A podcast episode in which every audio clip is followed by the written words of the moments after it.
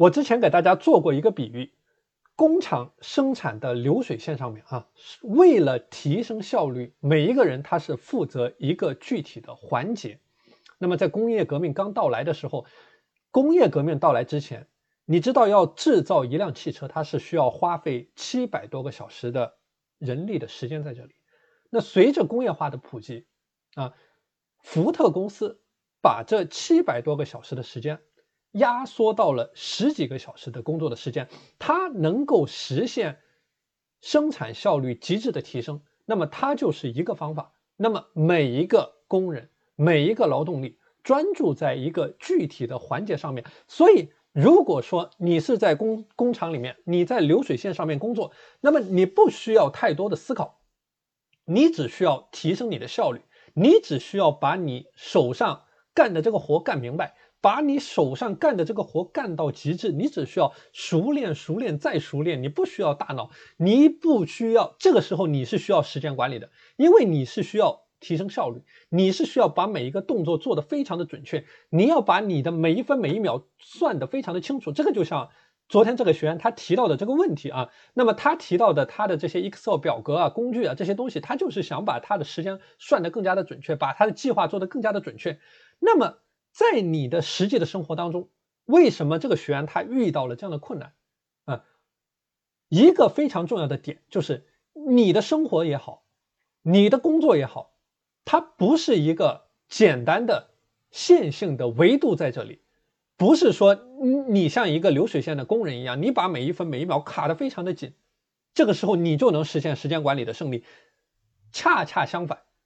这个时候你如果说，用一种你不适宜于你自己的方式，去管控你自己的时间，去压缩你的效率，去压榨你的生产力，或者说去压迫你自己。那么这个时候，你没有顺应着你自己的生活的习性，你没有顺应着你的作息的习惯，你没有顺应着你的作息的方式，而且你的生活有非常多的不同的具体的维度，你的生活有方方面面。比如说我们学员的工作，工作的问题。那像我们有的学员做的是非常困难的、创造性非常强的工作，那么面对这种工作的时候，他没有办法时间管理，他连工作的具体的完成指标都没有办法确立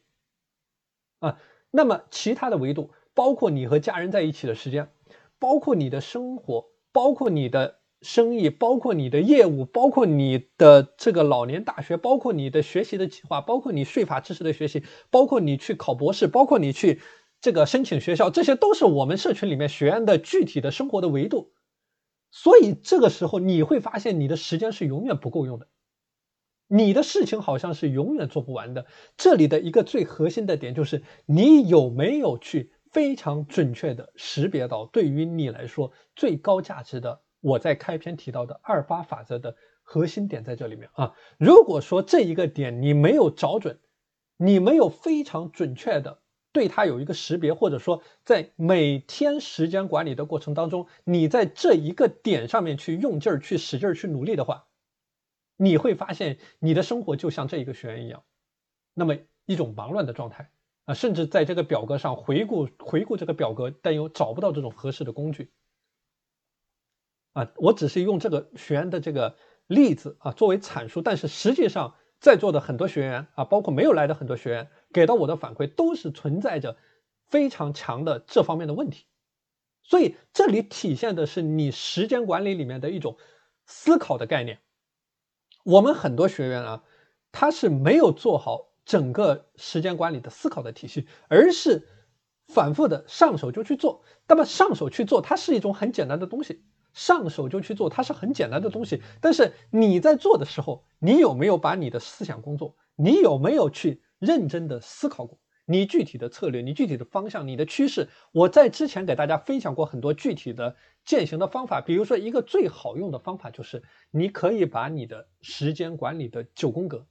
结合起来啊，结合起来，用制度化的方式，用体制化的方式，把它贯穿到你每一天的时间管理的过程当中，把它形成一种制度，形成一种体制。那么我们很多人他是本末倒置的一种概念，他在执行的层面上反复的去做，反复的去做，他发现每天的事情很多很忙，然后越来越忙，越来越忙，到最后整个人就彻底的崩溃了。那么很多人的一些具体的事情，他就没有办法去开展下去，去做下去，没有办法去开展下去，去做下去啊。那比如说我们有的学员，那比如说他有这个自己的修行啊，有自己的修行，那么有自己的工作，有自己的家人，那面对着这样的一种情况，他每天是非常多的事情在一种概念在这里啊，所以这个是我提到的。你的思考是时间管理当中的第零步的概念，第零步的概念。这个第零步呢，它是你在后面做的一切事情的一个地基，地基一样的东西。包括这个学员他提到的这个什么计划表啊，这些具体的这个这个这个计划呀，然后这个具体的我看这个表格啊这些东西，这些东西它都是搭建在你的第零步的基础上，就是你要有这个土地，你才能够长出这个庄稼来。你要有这个土地，你才能够在上面盖房子，而不是说你的房子盖在空空中，不是说你的房子盖在海面上，不是这样的一种概念。所以这个是我给到学员的一种建立啊，根治你的时间不够用的问题，根治你每天忙乱的问题。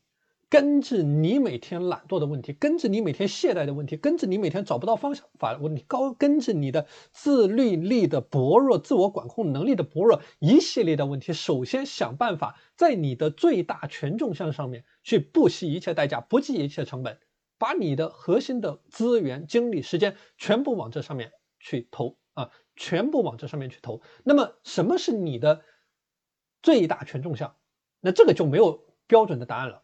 这个就没有标准的答案了啊！每一个学员，每一个学员有他的最大的权重项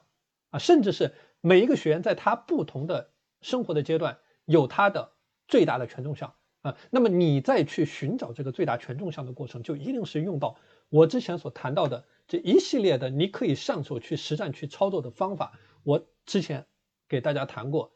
九宫格是怎么样运用起来的，我之前谈过。OKR 是怎么运用起来的？我之前谈过 SMART 是怎么样运用起来的？我之前谈过一体化的计划和复盘怎么样运用起来的？我之前谈过你晨间的时间、晨间日记、晨间列表是怎么样运用起来的啊？所以可以去思考一下我之前所讲过的这些概念，怎么样能够结合着我今天讲到的这一个第一个点落地运用到你生活当中。所以这个是我想给大家分享的。第一个点叫做去聚焦你的第零步，去寻找你最大权重项的这一个概念。